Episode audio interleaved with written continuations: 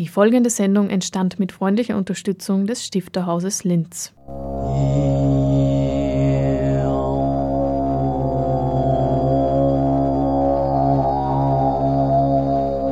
Literatur im Radio.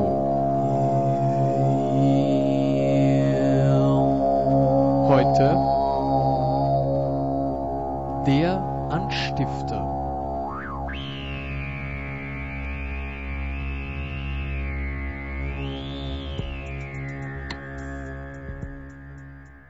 Der Knall kam plötzlich wie aus dem Nichts. Trocken mit kleinen Echowellen, Haku jaulte auf, wehklagend, schmerzvoll und erbärmlich. Nina zuckte zusammen, als hätte der Schuss nicht ihren Hund, sondern sie selbst getroffen. Blut, dachte sie noch, als sie hochgerissen wurde, ihr eine Hand brutal den Mund verschloss, und dann wurde sie, wild um sich strampelnd, davongezerrt, fort von Haku, dessen hilfloses Winseln schwächer und schwächer wurde.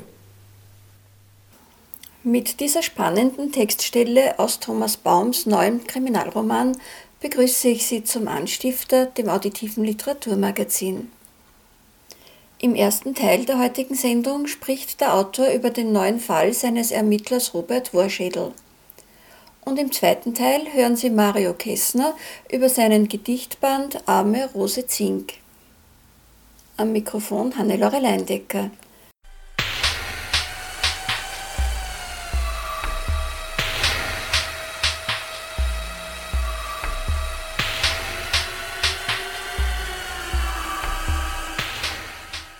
Tödliche Fälschung ist der Titel des neuen Krimis von Thomas Baum. Der Fall eines erdrosselten Musikers im Linzer Konzerthaus führt den Ermittler Robert Worschädel bis in die Toskana, wo er einem Geldfälscher auf der Spur ist. Dieser Kommissar ist vielen Lesern und Leserinnen wahrscheinlich auch schon aus dem Krimi Donau so rot bekannt. Ich habe Thomas Baum gefragt, was ihn an dem Genre Kriminalroman so reizt. Das ist einmal zum einen die Bauweise, eine Geschichte zu entwickeln, verschiedene Stränge aufzulegen, die dann miteinander zu kombinieren und die Geschichte auch so zu stricken, dass es für die Leserinnen und Leser spannend, überraschend ist, wie sich das Ganze dann verbindet. Äh, das ist eine Herausforderung, die mich reizt. Das andere ist, dass ich auf der Seite der Opfer können wir als Krimi-Leser, aber auch als Autoren ähm, unsere eigenen Ängste miterleben. Auf Seite der Täter können wir versteckte Aggressionen oder auch Zerstörungstendenzen wiederbeleben und ausleben lassen und dann wieder schön einpacken, damit sich das kontrollierte Leben wieder gut ausgeht. Also da gibt es mehrere Ebenen und Komponenten, die mich daran reizen. Sie haben jetzt schon die verschiedenen Handlungsstränge angesprochen. Daneben gibt es auch eine große Anzahl von verschiedenen Figuren und Sie führen das ja dann auch sehr kunstvoll alles wieder zusammen. Äh, wie behalten Sie da den Überblick? Den Überblick äh, zu behalten ist für mich deshalb nicht kompliziert, weil ich es in der Vorgehensweise so baue wie bei einem Drehbuch. Das heißt, es gibt eine Konstruktion, eine Struktur, die ich plane. Es gibt ein Exposé, dann gibt es auch sowas wie ein Kapitelexposé, das heißt die Länge in etwa, die Figuren, das lege ich vorher an und dann behandle ich jede Figur so wie eine Hauptfigur, auch die Nebenfiguren. Das heißt, ich gehe in die Wirklichkeit der Figuren rein, ich versuche ihre berufliche Situation und auch ihre Lebenssituation zu erfassen und versuche genau das dann auf besondere Weise mit den Hauptsträngen zu verknüpfen. Das heißt, Sie wissen, wenn Sie zu schreiben beginnen, äh, bereits wer der Täter bzw. die Täterin ist? Oder gibt es da für Sie beim Schreiben manchmal überraschende Wendungen? Ja, es gibt einen Plan, aber die Figuren entwickeln beim Schreiben ein Eigenleben. Und die liefern dann natürlich auch Angebote. Je mehr ich in ihre Wirklichkeiten reingehe und je mehr Verknüpfungen sich hier auftun, desto mehr Möglichkeiten gibt es. Und deshalb hält der Plan nicht immer. Und ich erlebe obwohl ich den Fall oder die Geschichte vorher konstruiert habe, immer wieder Überraschungen. Sonst wäre es auch ein bisschen langweilig. Und diesen Überraschungen folge ich und dann entwickeln sich oft ganz neue Möglichkeiten. Und wie war es jetzt bei diesem Buch? Ja, bei diesem Buch war es auf alle Fälle so, dass ich durch die Dehnung der Orte, ich versuche ja immer die Regionalität zu bewahren und gleichzeitig ein internationales Verbrechen, internationale Kriminalität zu behandeln. Da haben sich mehrmals neue Stränge aufgetan und neue Wendepunkte und denen bin ich auch gefolgt. Sie haben schon von der Regionalität gesprochen, also es spielt einerseits in Linz, da kennen Sie sich aus, ganz klar, mhm. aber es spielt auch in Italien, in, der, in Norditalien und in der Toskana. Welchen Bezug haben Sie zu diesen Landschaften? In der Toskana habe ich mich etwa 20 Jahre meines Lebens jährlich aufgehalten, nämlich genau in der Gegend, in der diese Geschichte spielt. Ich habe dort in einem wunderbaren Haus ein Theaterworkshop geleitet, mehrere Jahre lang. Und deshalb kenne ich das wie meine Westentasche. Wenn ich die Augen zumache und mich dort hinbeame, äh, dann weiß ich, wie es riecht, weiß, wie die Landschaft ausschaut. Ich kann Straßen nachfahren im Gedächtnis. Und deshalb war es für mich nicht schwierig, da südlich von Florenz, circa 100 Kilometer, einen Handlungsstrang anzusiedeln. Und die grenznahe Gegend Tarvis, das kenne ich, wie ich nur mit meinen Eltern nach Karole gefahren bin. Als, als äh, Bub haben wir dort immer äh, den Spumante eingekauft, den meine Eltern dann noch über die Grenze nach Österreich geschmuggelt haben im VW Käfer. Das ist, glaube ich, verjährt, das kann man nicht erzählen. Und zu Italien gibt es ohnehin eine intensive Beziehung, weil ich einfach gerade diesen toskanischen Teil unglaublich liebe. Und diese regionalen Bezüge machen es ja für den Leser, für die Leserin recht reizvoll, wenn bestimmte Orte wiedererkannt werden. Das kann ich mir vorstellen, das habe ich auch gehört, dass das so ist. Und wir erleben es ja auch bei den nordischen Krimis, das ist ja auch immer in, in nicht ganz so spektakulären Orten angesiedelt.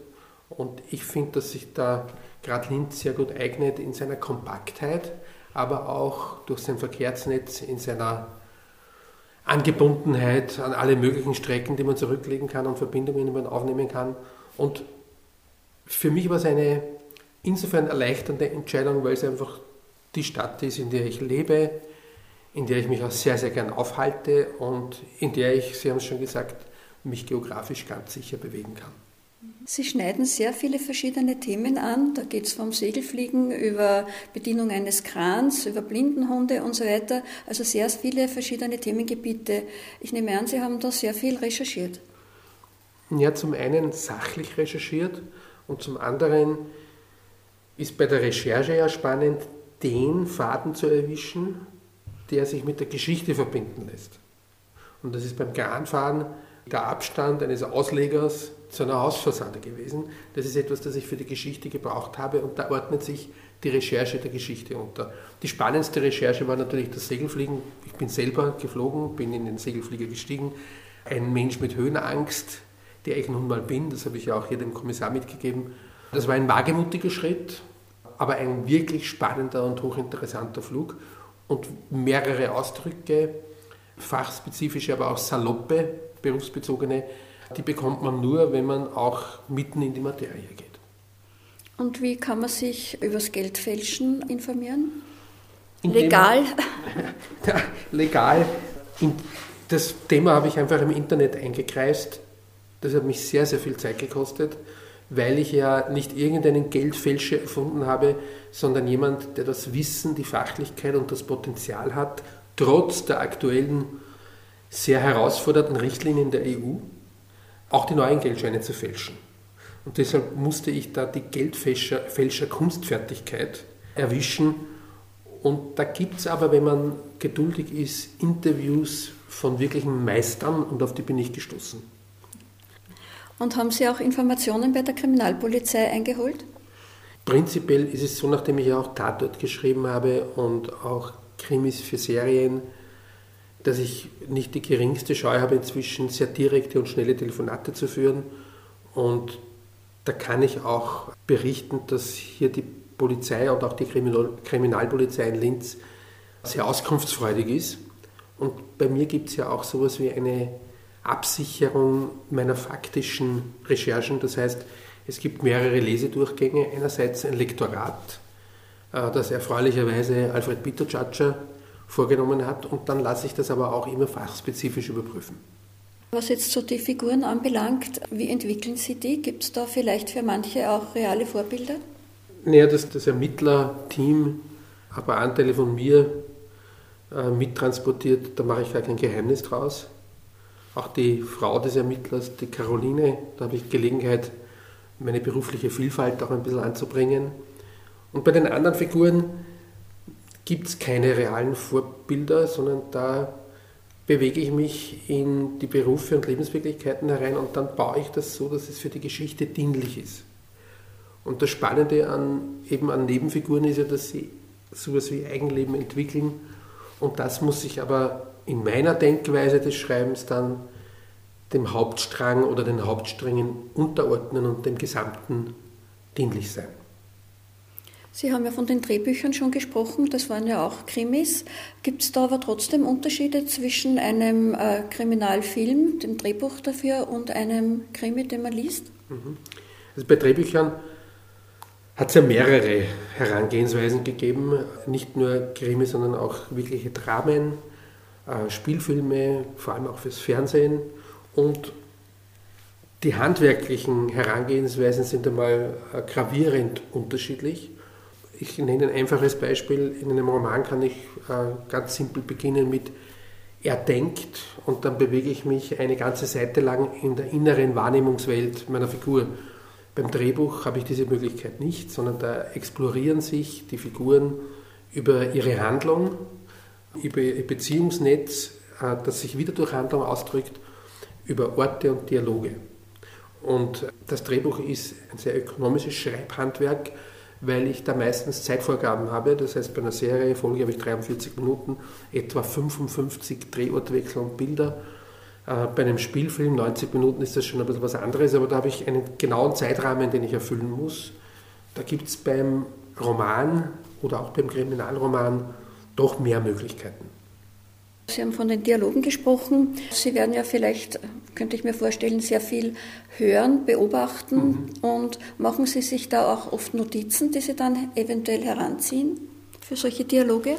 Notizen mache ich mir immer wieder und oft, aber bei den Dialogen ist mir wesentlich, dass sie verschieden gefärbt sind, dass jede Figur anders spricht aufgrund ihrer Sozialisierung und Lebensweise auch aufgrund ihrer beruflichen Zugänge. Wir verwenden verschiedene Vokabulare, drücken uns ganz verschieden aus und ich wünsche mir auch, dass Dialoge manchmal ganz und gar holprig sind, also nicht so geschliffen und geradlinig. Und dabei hilft, das ist ein Drehbuchtrick, die Mundart. Also wie wir sozusagen uns im Alltag bewegen, äh, Stolpersprache, Halbsätze, Auslassungen, auch das spielt eine wichtige Rolle.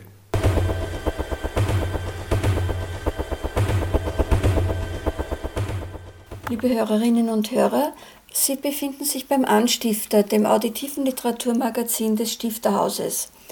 Und Sie hören ein Gespräch mit Thomas Baum über seinen neuen Kriminalroman.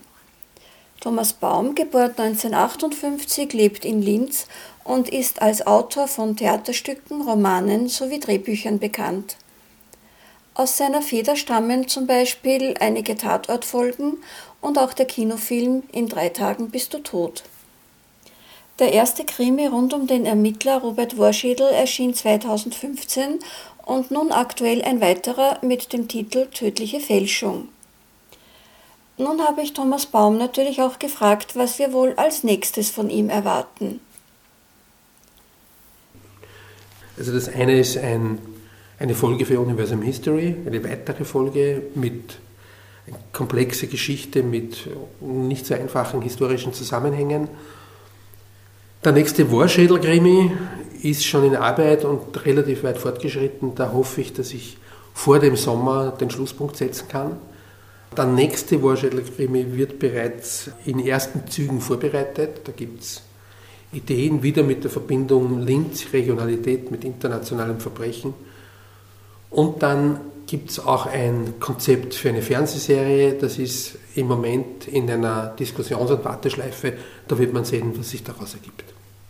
Sie hörten ein Gespräch mit dem Linzer Schriftsteller Thomas Baum. Wenn Sie mehr über Robert Warschädels spannenden Fall erfahren möchten, dann haben Sie am 22. März um 19.30 Uhr die Gelegenheit dazu. Denn da wird Thomas Baum aus dem neuen Krimi lesen. Tödliche Fälschung ist im Heimon Verlag erschienen.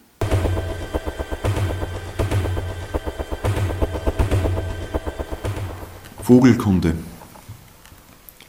frecher Spatz, weise Eule, edler Falke, diebische Elster und der Mensch, ein komischer Vogel.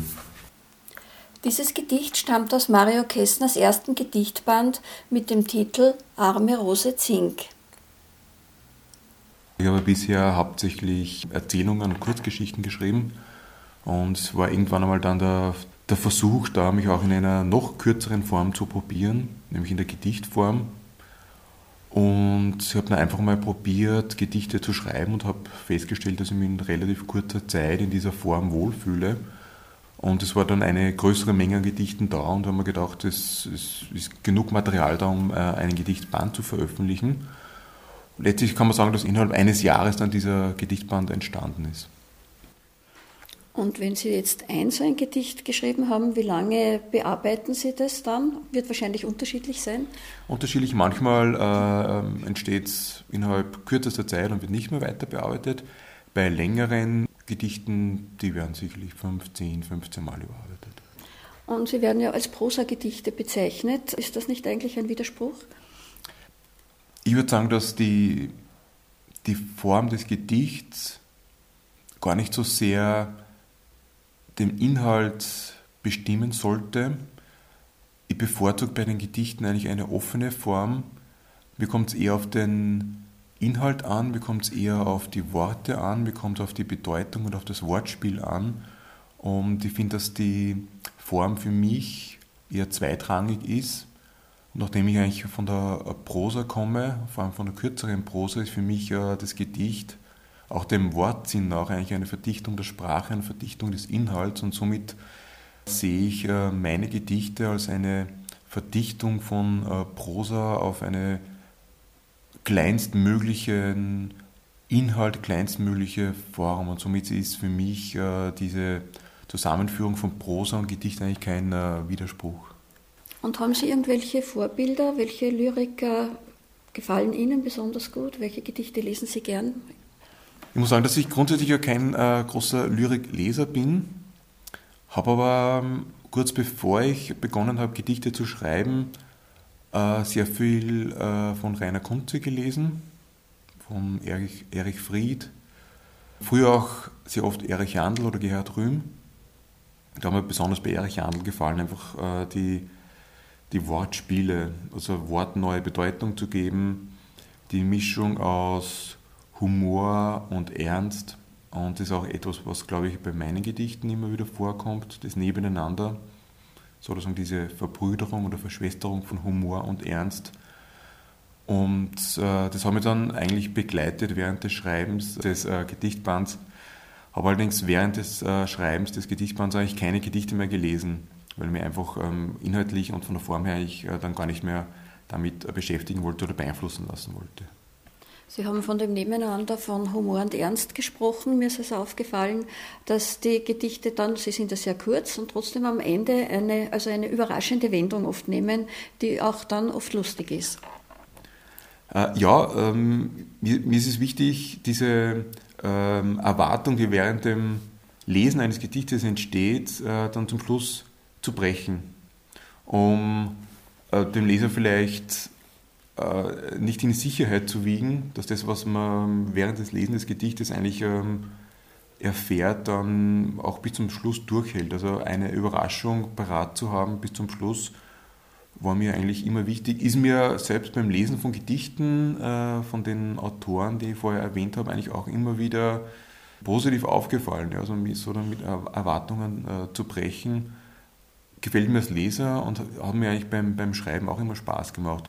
Und ich hoffe, dass das auch beim, beim Lesen dieser Gedichte dem, dem Leser ebenfalls äh, durchaus äh, Spaß macht. Wie gehen Sie damit um, dass bei Lesungen relativ wenig Leute kommen und von der Auflage her wahrscheinlich auch? Völlig richtig. Also mir ist es bewusst, dass Lyrik weder sich gut verkauft noch ähm, oft gelesen wird. Darum bin ich auch froh, dass äh, mein Verlag, bei dem ich ja schon eine Erzählband veröffentlicht habe, bereit äh, war, diesen Gedichtband zu veröffentlichen. Äh, ich werde allerdings bei der Lesung nicht nur Gedichte aus diesem Gedichtband lesen, sondern auch ähm, Prosa. Und somit jetzt eine reine Lyriklesung wäre, glaube ich, sowohl für das Publikum als auch für mich als Lesenden, glaube ich, einfach zu anstrengend und zu eintönig. Also reine Lyriklesungen finde ich als Zuhörer oft auch etwas zu anstrengend, weil man doch in einer sehr kurzen Form oft Probleme hat, von so schnell rausgerissen zu werden von äh, einem Text äh, und gleich in den nächsten rein äh, gezogen wird, während das natürlich bei der Prosa gar nicht der Fall ist. Und äh, wie ich damit umgehe, äh, ich habe letztlich für mich als, als Schreibender kein Problem gehabt.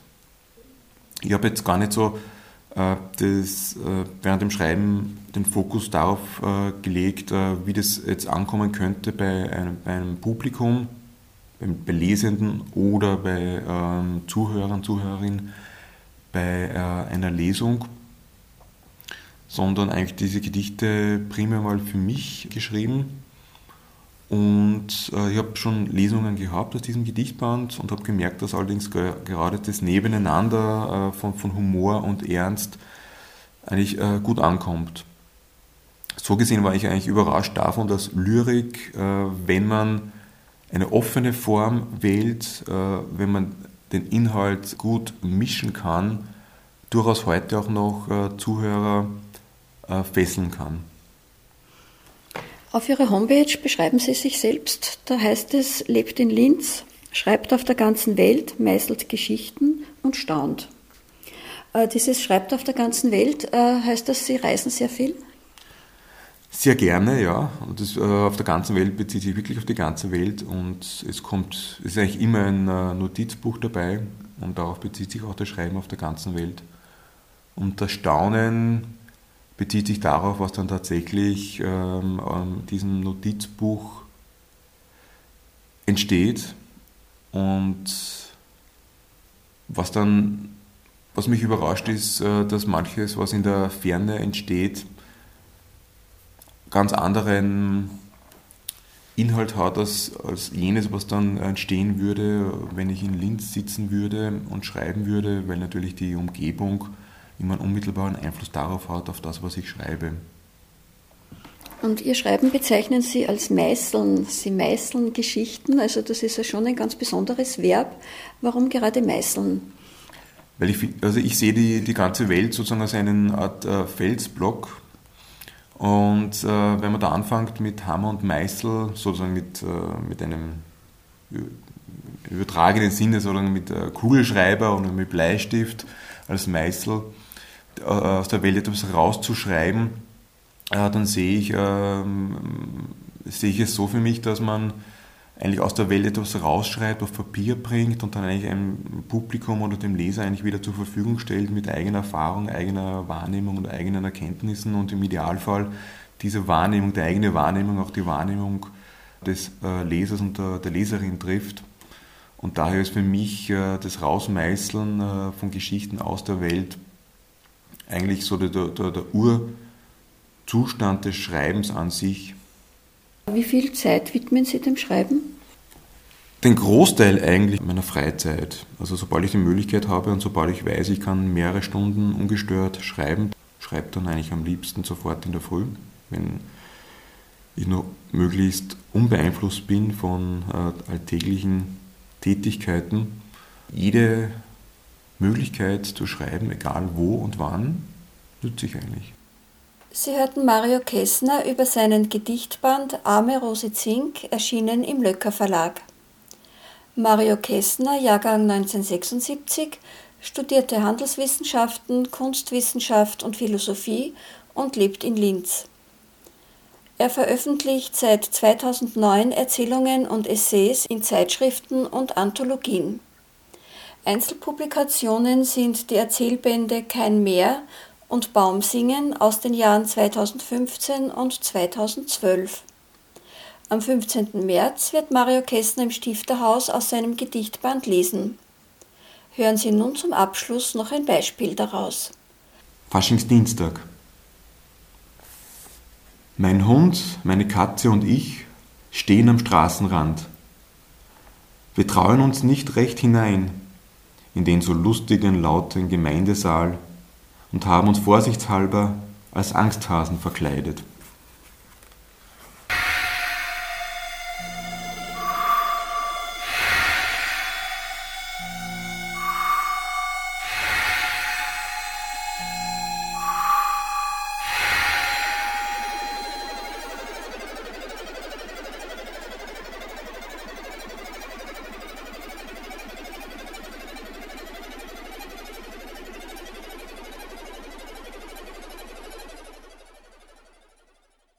Und jetzt kommt die Programmübersicht für den März.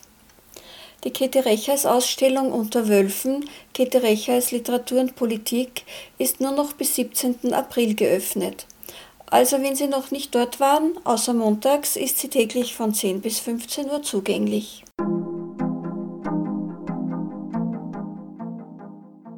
Im Literaturcafé können Sie im Rahmen von Next Comic eine Ausstellung von Nadine Redlich sehen. Ebenfalls außer montags von 10 bis 15 Uhr.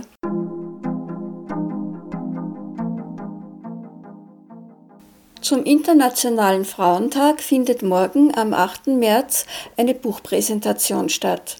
Und zwar Marie von Ebner-Eschenbach und Josephine von Knorr, Briefwechsel zwischen 1851 und 1908. Es ist eine kritische und kommentierte Ausgabe, herausgegeben von Ulrike Tanzer, Irene Fussel, Lina Maria Zangerl und Gabriele Radecke. Veronika Schmiedinger und Lina Maria Zangerl werden lesen, Gabriele Radecke und Ulrike Tanzer werden eine Einführung halten.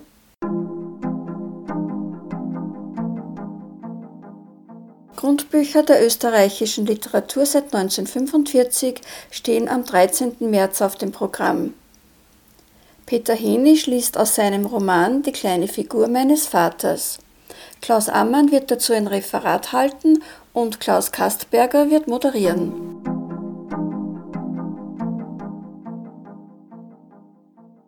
Eine Buch- und Verlagspräsentation des Löcker Verlags steht am 15. März auf dem Programm.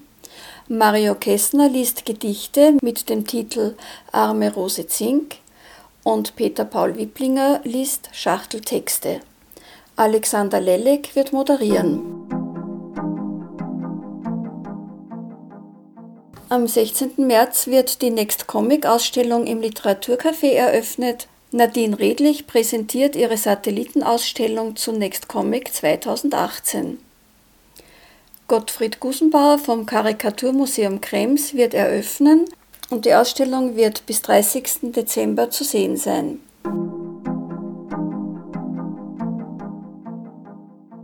Josef Winkler stellt am 20. März einen Roman vor. Der Titel ist Lass dich heimgeigen, Vater oder Den Tod ins Herz mir schreibe. Brigitte Schwenz-Harand wird moderieren.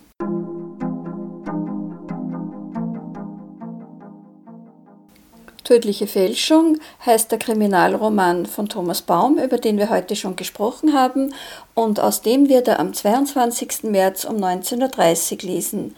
Christian Schacherreiter wird moderieren.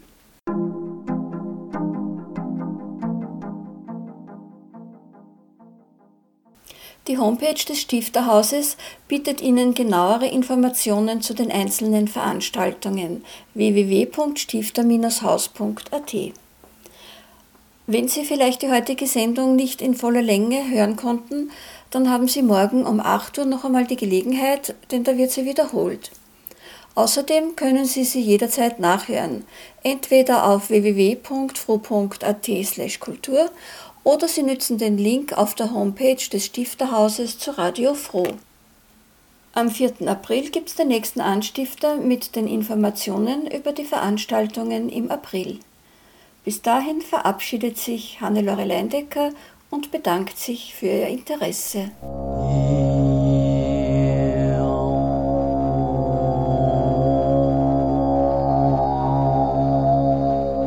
Literatur im Radio.